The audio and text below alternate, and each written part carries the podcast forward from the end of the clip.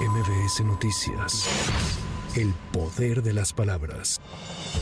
El presidente Andrés Manuel López Obrador solicitó al Senado de la República autorizar el ingreso de 11 militares de Estados Unidos a territorio nacional a fin de adiestrar a elementos de la Sedena el próximo año. Cabe señalar que el ingreso de personal militar del ejército de Estados Unidos sería por dos meses, de enero a marzo de 2024.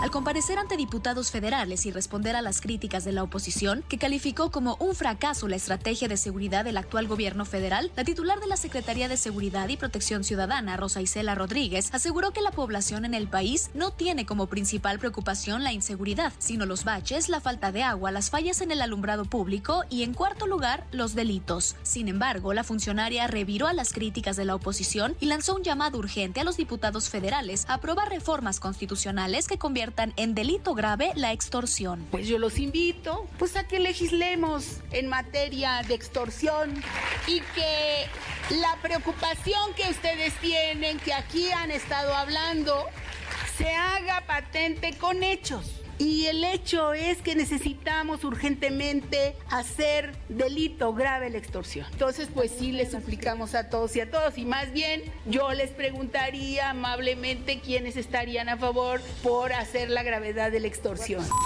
Con 20 votos a favor y 17 en contra de legisladores de oposición, avanzó en la Comisión de Gobernación de la Cámara de Diputados la extinción de la agencia Notimex, propuesta por el presidente de la República. En respuesta, el priista Alejandro Moreno calificó como una tragedia y una lástima la decisión del mandatario federal. Por su parte, el coordinador de Morena en la Cámara de Diputados, Ignacio Mier, respaldó los argumentos de López Obrador respecto a que la agencia es innecesaria. Bueno, Notimex es una dependencia del gobierno de la República. Se considera que ya no es necesario en aquel viejo régimen en que estaba centralizada la comunicación y muchas veces se advertía incluso censura o tijeretazos a los procesos de comunicación, eh, respetando los derechos de los, de los trabajadores, pero incorporarnos a la nueva circunstancia del país creo que es un acierto.